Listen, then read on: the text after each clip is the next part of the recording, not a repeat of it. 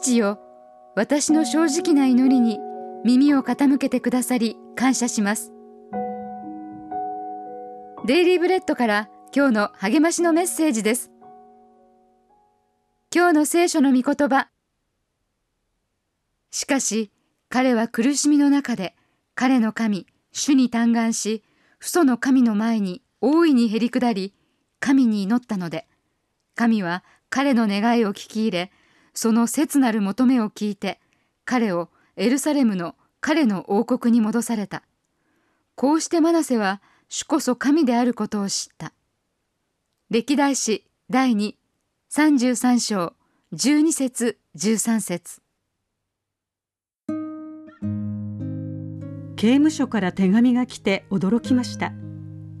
我が家では介助犬候補の子犬たちを預かっていますがその一匹が卒業して職業実習中の受刑者から訓練を受けていました。手紙は担当のジェイソンからです。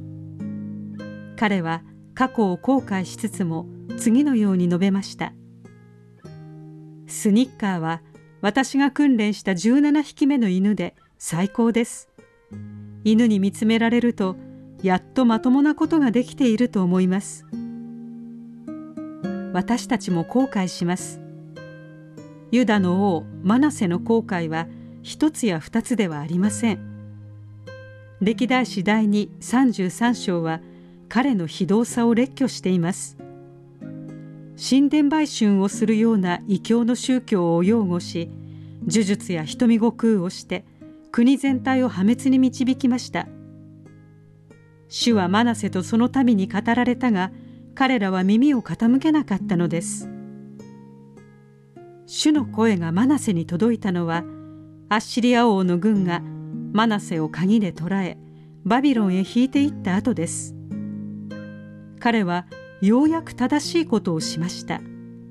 つまり彼の神主に嘆願し父祖の神の前に大いにへり下ったのです。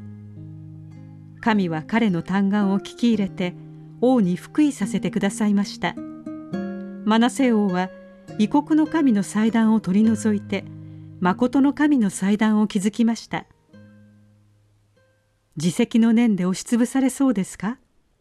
遅すぎることはありません。神はあなたの真摯な悔い改めの祈りを聞いてくださいます。今日の目想のヒント。あなたの後悔を神にあがなっていただき神に栄光を期するために何をすればよいでしょう。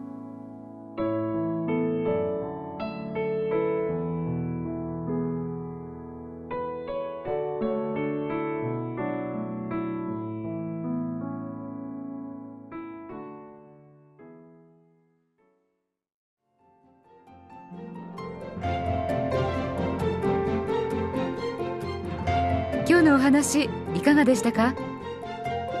心に留まったことを Facebook などでシェアしませんか？御言葉を分かち合い元気の輪を広げましょう。太平洋放送協会の協力でデイリーブレッドがお送りしました。